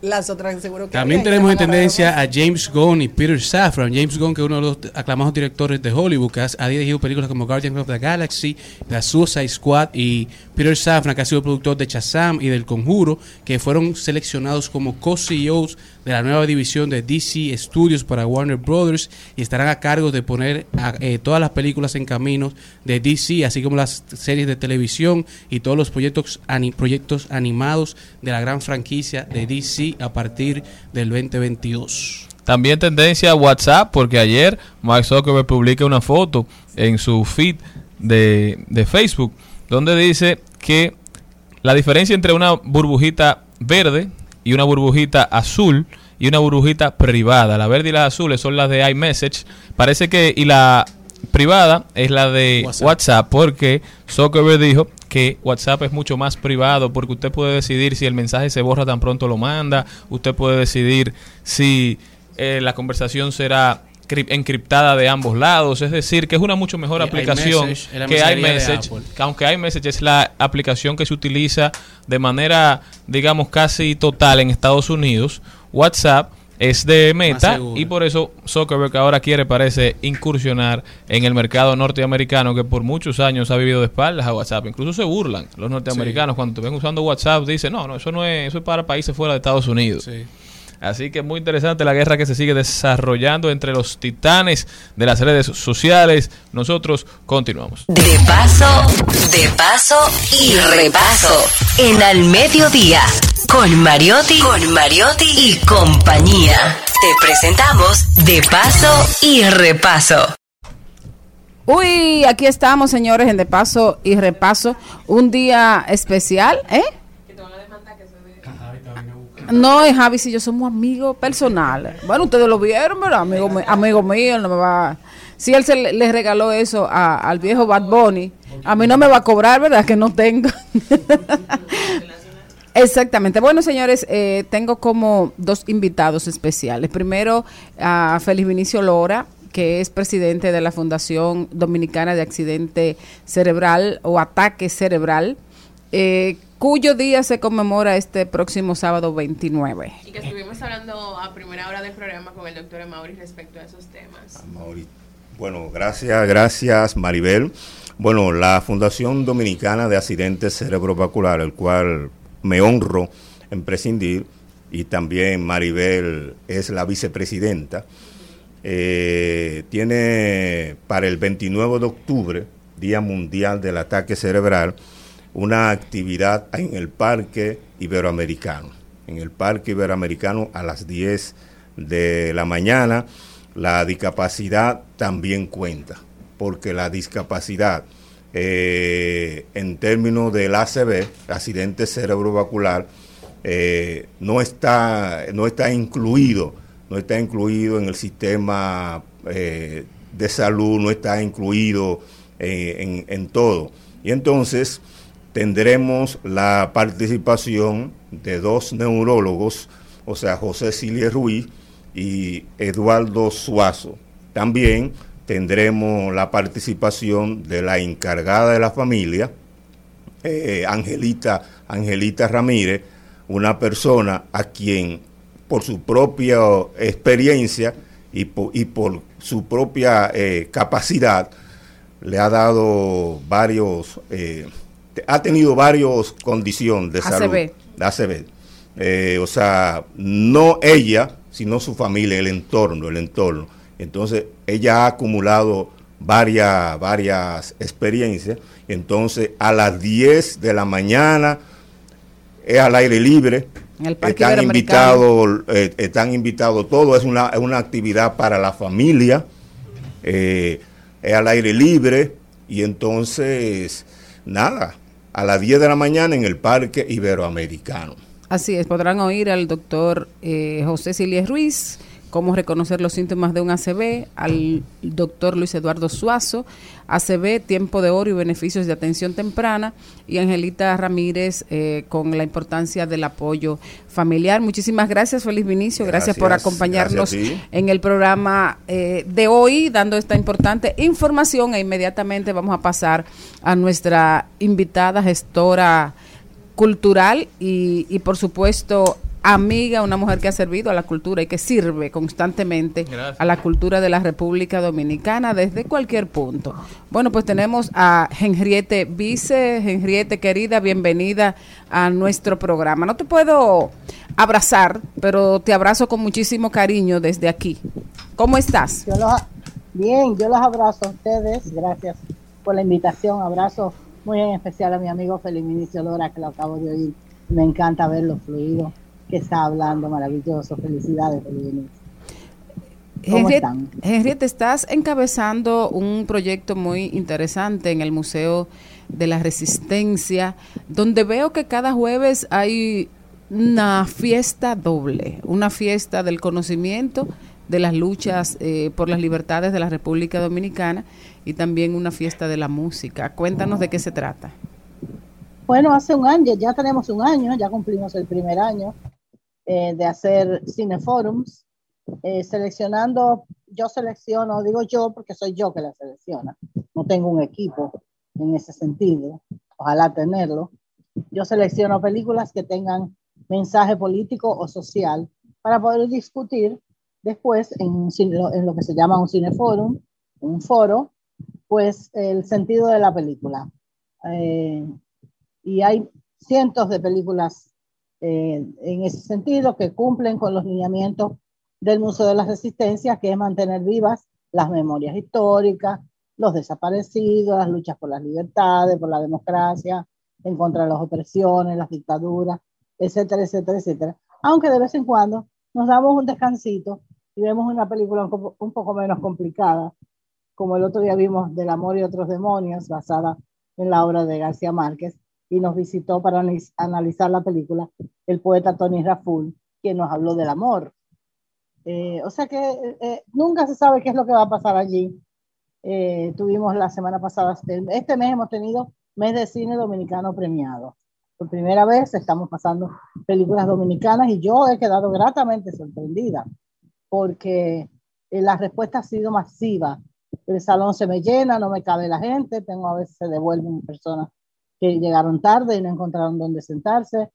Hemos tenido que dejar las puertas de atrás abiertas para que se, gente, se siente gente afuera y escuche. Eh, estuvimos a, a, um, Pinky con Santo Domingo Ciudad Primada. Eh, tuvimos a, Rafaela de Tito Rodríguez con Judy Rodríguez. Tuvimos a Juan Basanta con Biodegradable, y parece mentira que una película que cumplió 13 años, tanta gente tenga interés en verla. Y esta semana, este jueves, tenemos a Veneno, Primera Caída, con Taba Blanchard. Y la parte posterior es que después nos espera en el patio Claudio Cohen, el cantautor, el queridísimo Claudio Cohen, con sus hermosas canciones, que siempre canta cosas diferentes y que lleva un invitado sorpresa. Y lo voy, voy a desvelar la sorpresa, ojalá no me falle. Este jueves viene Roldán.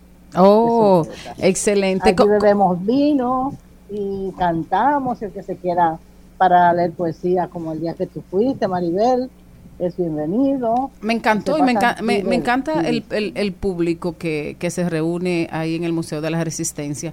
Pero me gustaría saber am, cómo, cómo el público puede participar eh, más activamente de esta, de esta actividad y, y también qué otras películas crees tú dentro del, panorama del cine dominicano que de alguna manera respondan a, a los lineamientos del museo.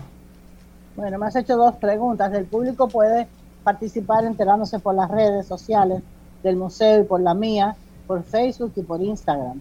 Eh, ¿Qué otras películas, por ejemplo? Ahora en diciembre tendremos Broken Island o Isla Rota de Félix Germán, que trata del tema de la matanza de los haitianos del 27. Eh, vamos a tener pronto Perejil, de Jesús María Cabral. Em, eh, vamos, no, toda, yo estoy ya ahora terminando el año. Ya me quedan pocas películas por mostrar porque el Mostra- mostraron ya el 15 Teniente Amado. se mostró antes de yo entrar. Antes, eso no es original mío. Esto lo hacía el museo con otras personas. Una vez lo hizo con la misma, con Farida Raful. Ella era la que hacía el Cineforum. Luego parece que ella lo tuvo que dejar, lo hacía una de las empleadas del museo. Pero no, no era parte como de un plan, como lo tengo yo, estructurado. Ahora yo estoy ya eh, preparando la programación del año próximo.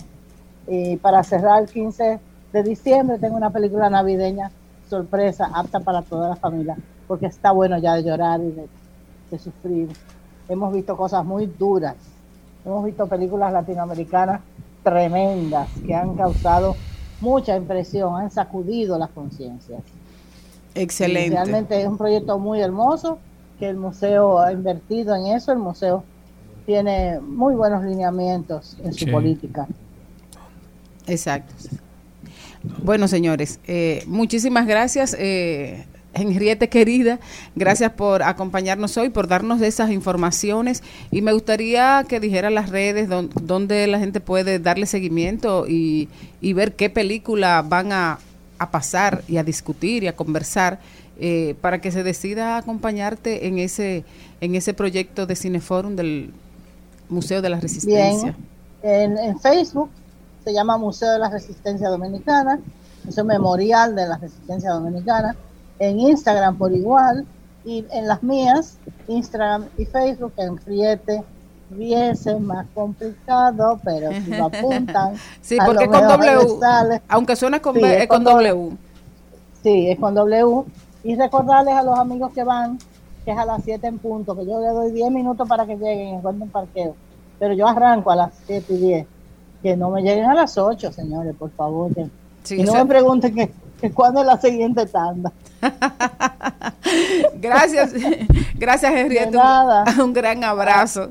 A la orden, éxitos. Gracias, querida. Un abrazo fuerte. Y hasta aquí, señores. bye. Y hasta aquí, de paso y repaso. Al mediodía, al mediodía, al mediodía con Mario y compañía.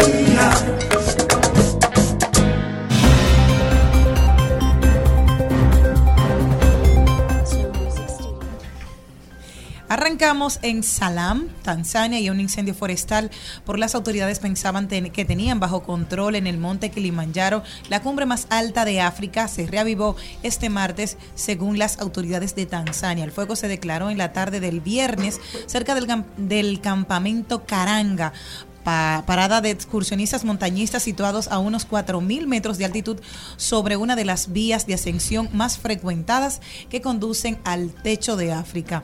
El viento ha sido parte de lo que ha vuelto a avivar este fuego y se espera que sigan eh, las autoridades tratando de apagarlo.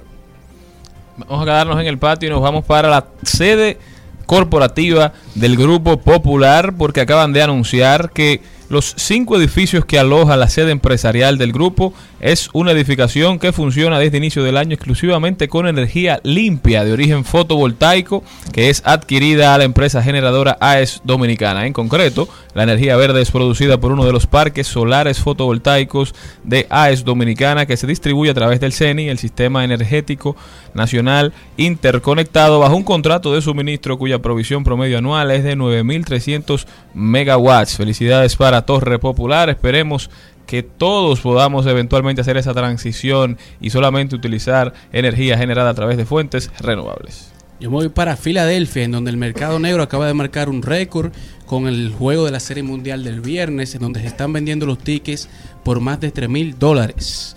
Ya tú sabes que Filadelfia se encuentra en la primera postemporada desde el 2011, entonces los tickets andan vendiendo por más de 3 mil dólares. Entonces el récord Una lo- ciudad beisbolera, la de el- Filadelfia. Exactamente, el récord lo tienen los Chicago Cubs en la serie del 2016, que se estaban vendiendo en más de 6 mil dólares. Que tenían o más de 80 años que no iban a la Serie llegar. Mundial. Pero ahora Filadelfia parece que está por alcanzarlos.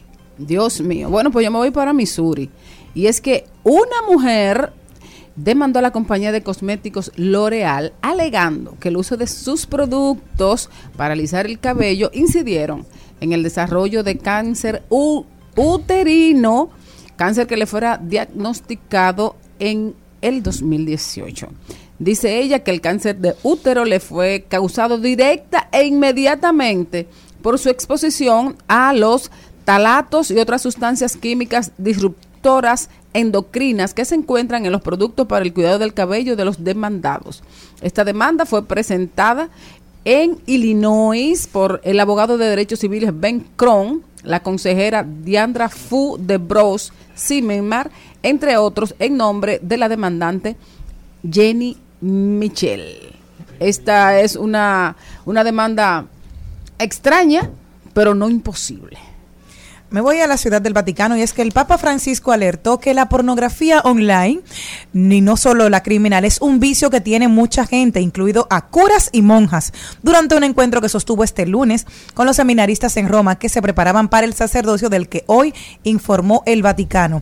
Es un vicio que tiene a tanta gente, tanto laicos como también sacerdotes y monjas. El diablo entra por ahí. Y no estoy hablando de pornografía criminal, como el abuso de menores, donde se ven casos en vivo de abuso. Eso ya es una degeneración, sino de la pornografía un poco normal, queridos hermanos. Tened cuidados que eso comentó a los futuros sacerdotes. Darren debería hacer un ranking de qué porno que se busca en el Vaticano.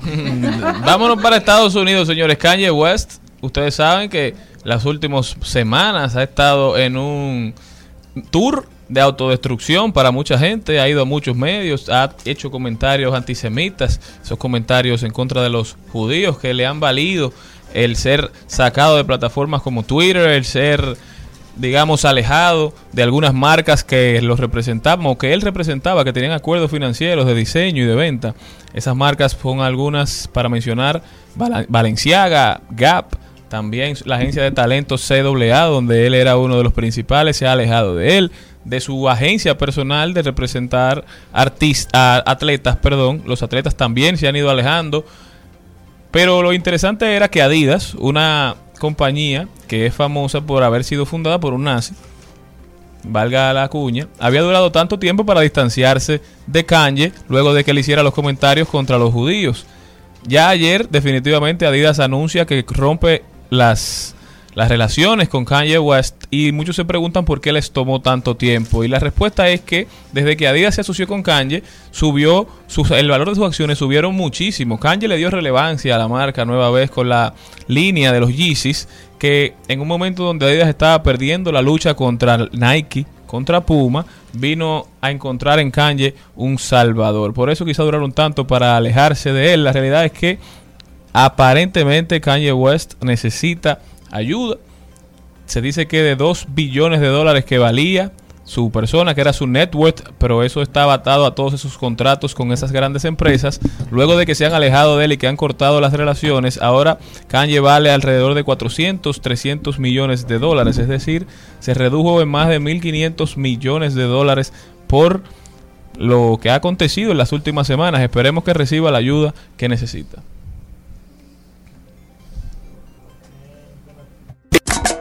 Al mediodía, al mediodía, al mediodía con Mario y compañía. Estás escuchando Al Mediodía con Mariotti y compañía. Rumba 98.5, una emisora RCC Media. Seguimos, seguimos, seguimos con Al Mediodía, con Mariotti y compañía. Bueno, y ya tenemos, lo prometido es deuda, ya tenemos ganadora del giveaway de al mediodía con Mariotti y compañía, una cena para dos en el restaurante Pepperoni de la ciudad. Y la ganadora es Maciel Vidó. Felicidades, Maciel. Dura, Maciel. Madre de tres, Ay, qué chulo. nacida en los 80. Muy bien. ¿Como yo? ¿Como yo? Eh, Maciel, si nos estás escuchando, eh, escríbenos un mensaje directo. Bueno, tenemos. mm, escríbenos un mensaje directo para hacerte llegar toda la información de tu reserva. Qué chulo. Muchísimas felicidades, Qué chulo que Maciel ella, puede, Vidó. que ella puede tener esa cena romántica ahí con otra persona, disfrutando. Claro que sí, en un ambiente súper todos los días. Que sí, no una madre que sale, que sale de su casa. Que no, que salga de su casa. Y qué bueno. Felicidades y muchísimas gracias por la sintonía. Para que sepan, el- la selección se hace a través de una aplicación que tiene el community manager, ¿verdad? Y eso se hace totalmente aleatorio. Y ahí salió Maciel ganadora, así que felicidades para ella. Nos vemos mañana celebrando juntos. Al mediodía, al mediodía con Mario y compañía. En, en Al Mediodía con Mariotti y compañía. Vamos al cine. Vamos al cine. Vamos al cine. Vamos al cine. Vamos al cine. En Al Mediodía con Mariotti y compañía. Seguimos con Páginas para la Izquierda. A continuación, Páginas para la Izquierda. Este segmento llega gracias a Pasteurizadora Rica, porque la vida es ¡Rica! El libro de hoy se llama El arte de la prudencia de Baltasar Gracián. El arte de la prudencia resume en 300 aforismos comentados la sabiduría práctica necesaria para sobrevivir en una sociedad competitiva y hostil. Es pues un manual breve que apuesta por la enseñanza de la prudencia como un arte o un oficio. El pensamiento de Baltasar Gracián, que influyó en personalidades de la talla como Roche Foucault, Schopenhauer y Nietzsche, hoy goza de plena vigencia y ha encontrado una excepcional acogida entre los lectores contemporáneos como demuestra el éxito de sus numerosas ediciones en diversos países. Antes de leer a Sun Tzu, antes de leer a Robert Greene, yo les recomiendo que primero se lea El arte de la prudencia de Baltasar Gracián. Y este mensaje tan poderoso llegó gracias a Pasteurizadora Rica, porque la vida es rica. En, en Al Mediodía con Mariotti y compañía. Vamos al cine. Vamos al cine. Vamos al cine. Vamos al cine. Vamos al cine. Estamos aquí con Isabela Bretón, nuestra queridísima Isa fuera de foco. Isabela, ayer di una llorada con una miniserie, la de Desde Cero, de, Desde cero, ya. Sí. de Zoe. Saldaña. Tenía años que yo no lloraba Oye, con una todo el mundo está película. hablando de esa serie. Años de Sí. Pasión de Gavilán. Yo la- no la he visto, no la he visto, pero tengo que verla. Era Pasión de No, verdad. Qué tan sensible de verdad eres. La que Ah, está buena es The Offer. The Offer. La serie de cómo claro. se hizo El Padrino, El la Padrino. película, de Ah, todo lo que que pasó para Hace darse. mucho, muy buena, era visto. Pero ahora- que me gustó fue The Playlist. The que es cómo se hizo Spotify. Cómo Ay. fue todo el Ah, proceso ¿y dónde de está eso? Ay, bonita en, la en- de- en Netflix. Y a Pero mí Pumped Up de Uber. Ese también es Yo la vi, muy buena, que con- con con Robin. Joseph Gordon-Levitt. Ajá, Ajá, con buenísima. Robin. Y a mí me gustó, a mí me gustó mucho la película Amor garantizado. Pero mira, con un abogado. Lo interesante ¿sabes? es The Playlist. A ti no deberían Es permitirte la como cuenta. seis episodios. Por el primer episodio es, vamos a decir, como la idea. Y te da como el, el- el- el- el concepto de cada pincelada, de cada punto de vista. O sea, un episodio de la idea. Otro Ay, es de, a de- mí me de la encanta industria, eso. Otro es de los codificadores. Oh, Otro nice. es eh, los artistas. O sea, cada, el punto de vista de cada uno del ecosistema del proceso de Spotify. Buenísimo, Muy gusta. ¿Y dónde la viste? En Netflix. En Netflix, Muy súper. buena. The La voy a ver. Playlist se llama. La voy a ver, la voy a ver. La tengo pendiente. Cuéntame qué tenemos para hoy, Isa. Bueno, hoy yo traje conmigo unas invitadas que andan ¿Cómo? Ay, Ay, sí. ay, saben que yo siempre vengo a refrescar el tu- sus miércoles. El mejor segmento este programa. Oye, Sí. oye, oye, gracias. La alegría. Ah, ah, disculpen que yo no oigo. Hoy están contigo. Hola Candy, hola Sandy, que andan por aquí. Aquí está. Déjame decirles. Hola. Entonces, hoy traje a Sandy y a Candy conmigo a, a nivel, ¿verdad? Como virtual. ¿Pueden prender sus cámaras, chicas, por favor? Claro que sí. Bueno, eh, ustedes saben que a pesar de que yo vengo aquí y hablo de cine y demás, yo también hago eh, cine, ¿verdad? Y, y- y trabajo en el área de, de producción como directora, trabajo también como guionista. Y pues eh, mi más reciente trabajo como directora fue junto a, Candy y Sandy, Candy siendo, eh, digamos, creadora de- del concepto y actriz principal eh, del cortometraje, y Sandy Hernández, que también productora ejecutiva y actriz de, reparto de- del cortometraje Metamorfosis, que eh, muy felizmente y orgullosamente podemos decir que está eh, estará en el eh, Dominican Film Festival de Nueva York. ¡Wow!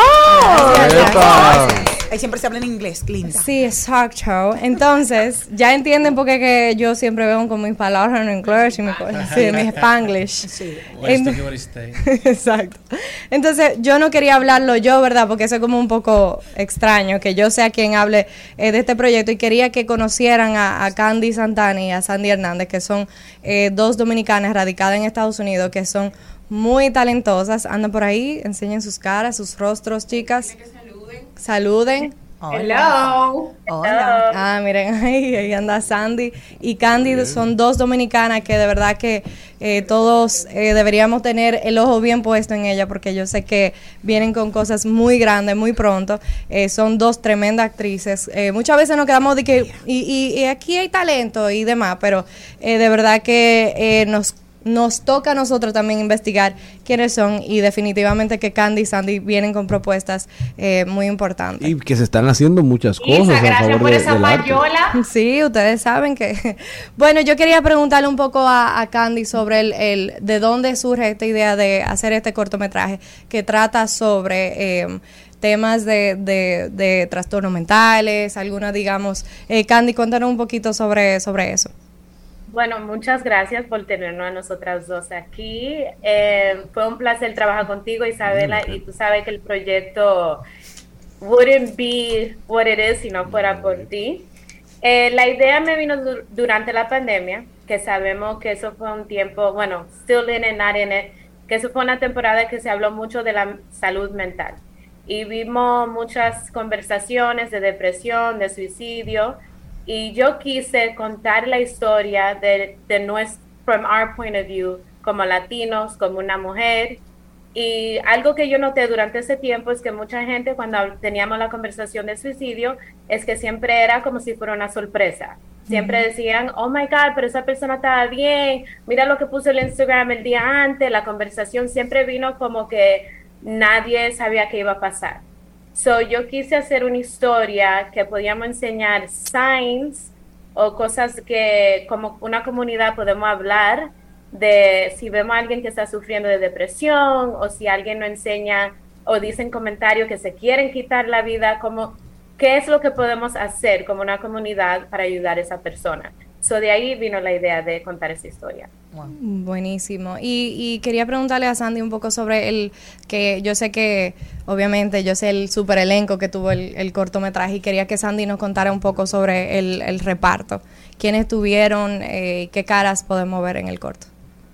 Bueno, tenemos a Candy Santana con el personaje principal, Christopher Rivas, que él es un actor dominico-colombiano que vive ahora mismo en Los Ángeles.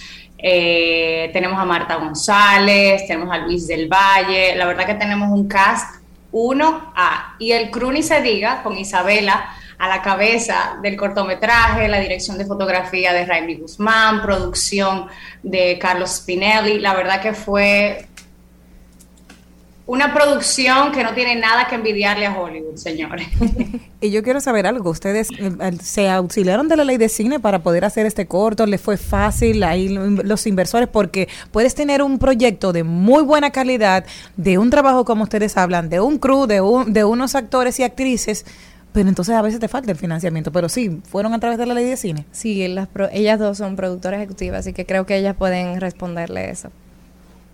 Eh, realmente no lo hicimos a través de la ley porque fue algo súper rápido. Literalmente la preproducción del corto fue tres semanas y, no, teníamos mucho conocimiento de, cómo hacerlo. Eh, obviamente es un proyecto de bajo presupuesto eh, que, se, que fue básicamente financiado en su totalidad por Candy, que es la dueña del proyecto, Eh, pero en esta vuelta no, usamos la ley de cine para, hacerlo.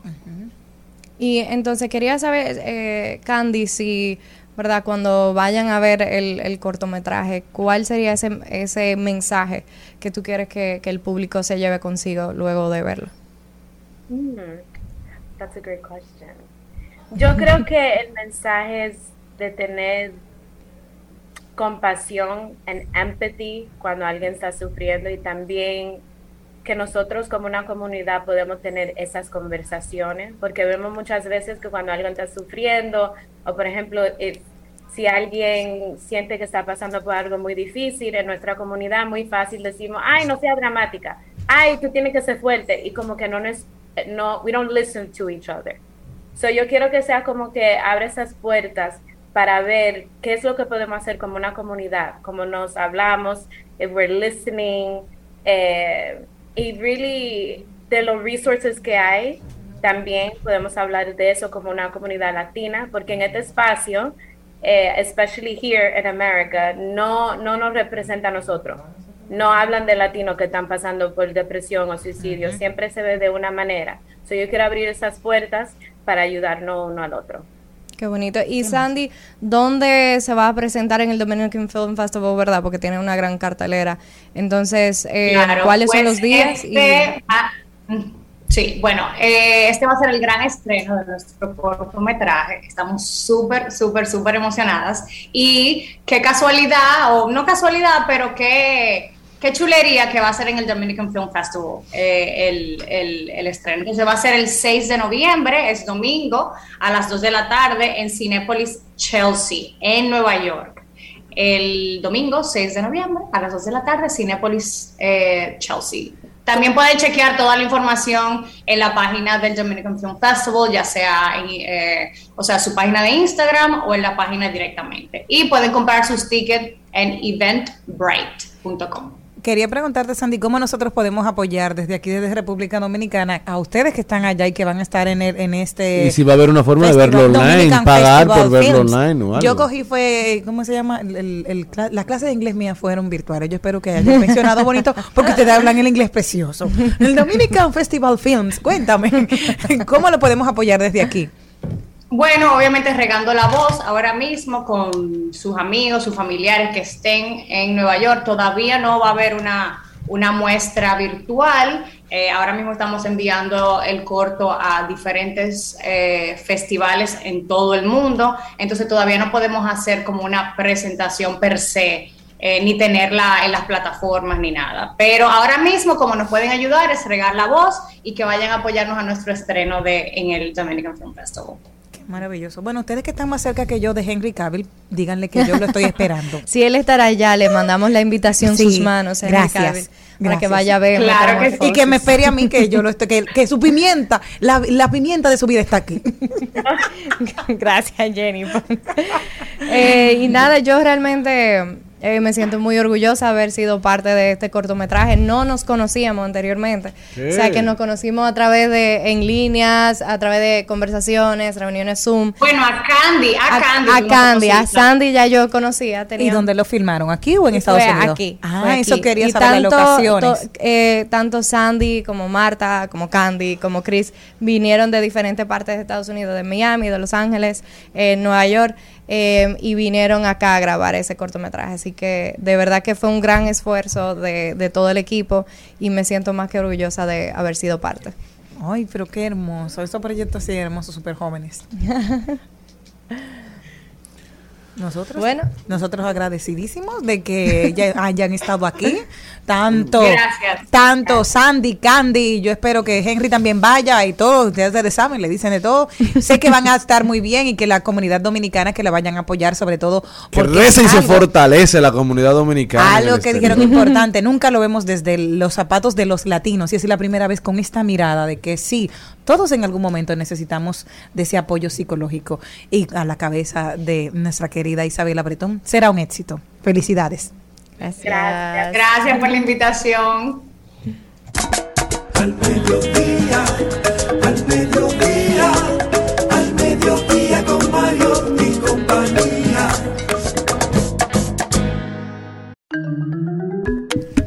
Y al ritmo de un aplauso recibimos a nuestra ganadora del giveaway, Maciel Vidó. Hola. Hola, ¿cómo estás, cariño? ¿Cómo te sientes? Feliz. Qué bueno. Qué emoción. Cuéntanos. Espérate. ¿Cuál es el más buen mozo que te gusta a ti de todos los que están aquí? De los muchachos, las voces. Espérate, ya es seguidora del programa. Yo no le dije que para que se lo lleve a su casa.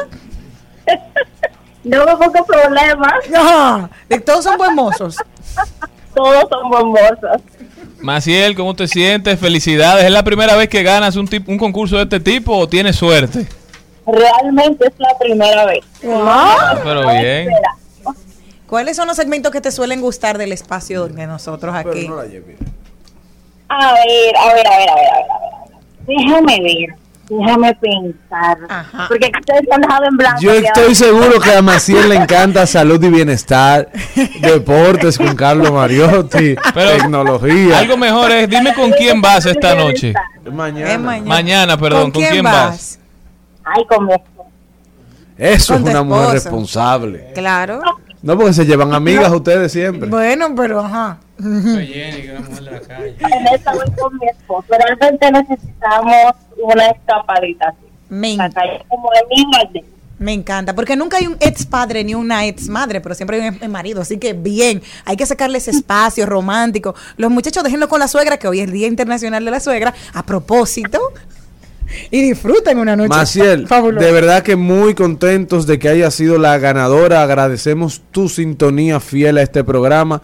Sigue atenta que vienen muchos giveaway más, porque esto en el mediodía con Mariotti y compañía apenas inicia. Ay, gracias, de verdad. Al mediodía con Mario y compañía.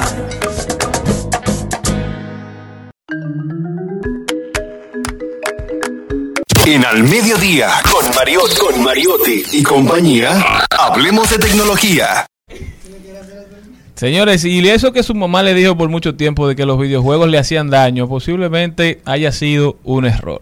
Salió un estudio en estos días que dice que los niños que juegan videojuegos por más de tres horas al día son más rápidos y mejores en tareas que requieren manejar los impulsos y que requieren memorización que aquellos niños que no juegan videojuegos de ningún tipo. Este estudio salió por la Universidad de Vermont. También dijeron que las imágenes del cerebro enseñaron que los niños que juegan videojuegos tienen más actividad en las áreas del cerebro que se asocian con la atención y la memoria. Esto por el, porque se ejercita mucho más. Tú tienes que- tú Obviamente, tienes que estar muy activo cuando estás jugando los juegos. el estudio no es definitivo, ¿verdad? Fu- Fue con una muestra de 2.000 niños de entre 9 y 10 años, pero todavía hay opiniones encontradas de si jugar videojuegos hace daño o hace bien. Yo creo que todo depende de cómo usted lo maneje, de la interacción que usted tenga. Además, ya se ha convertido hasta en una fuente de ingresos para mucha gente, porque gracias a los esports se hace dinero de los videojuegos. un balance. Exactamente. Tú sabes lo difícil que era aprenderse los cheat codes antes. Todo es un proceso y todo se ejercita, también los dedos, la vista. A veces se La lastima, pero si usted se maneja y utiliza los equipos adecuados para jugar, para y también usted como padre decidir los juegos que juega su hijo o por lo menos O supervisarlo. socializarlo con él. Exactamente. Y ahora, Encontrar- y ahora que están conectados, que pueden comunicarse, te tienen una supervisión de con quién él está hablando. Bueno, pero esto es un estudio muy interesante. Usted búsquelo, léalo y socialícelo con su hijo. Por otra parte, les voy a decir que falleció el señor Amou Haji, denominado el hombre más sucio del mundo. Tenía 50 años sin bañarse. Se jodió el cielo. Oye. Mucho, mucho para dice 50 que- años sin bañarse. Pero oye, sí, él dijo que él no quería bañarse, que, era, que no era por un capricho, que él guardaba una razón para que a muchos puede parecerle irónica. Su decisión estaba basada en el temor de enfermarse, por lo que prefería que los comentarios respecto a que pasara a un segundo plano, el del bañarse, pues así estaba. No se bañó en, señores, 50 años. Pero yo creo que ya hay un punto que tú no oyes de más. ¿Tú crees?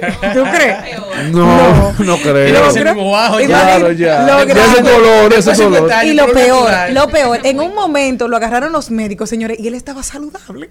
Eso es lo grande. porque lo que con- Claro. Los médicos le dijeron eso para que no vuelva. No aguantaban los médicos. Así que ya está saben. nuevo. Ustedes creen que lo que están firmando no vale. De que lo que están firmando vale. No, señores, no lo firmen. Báñense, que el salud. Decían de que él estaba soltero. ¿Y cómo se iba a casar con otro ¿Quién- ser quién lo iba a humano? aguantar? Nadie. Pasó a ser reconocido. Él ganó un Una premio. puerca por ahí. El, oye, es reconocido. El hombre más sucio del mundo. Que Dios lo haya ¿Y cogido. no ganó un récord Guinness? Tenía que tenerlo. Sí, seguro tiene. Bueno, que en paz descanse. Así, ¿cómo, tú le, ¿Cómo tú le demuestras récord Guinness que tú tienes 50 años sin bañarte? ¿Por el bajo? Ni, ni los de Recolquines quisieron ni averiguar. Muchísimas gracias, mi gente, por habernos acompañado con esta bonita noticia. Nosotros terminamos por hoy. Hasta mañana, pueblo dominicano. Si Dios quiere. Hasta aquí, Mariotti y compañía. Hasta aquí, Mariotti y compañía. Hasta mañana. Rumba 98.5, una emisora RCC Media.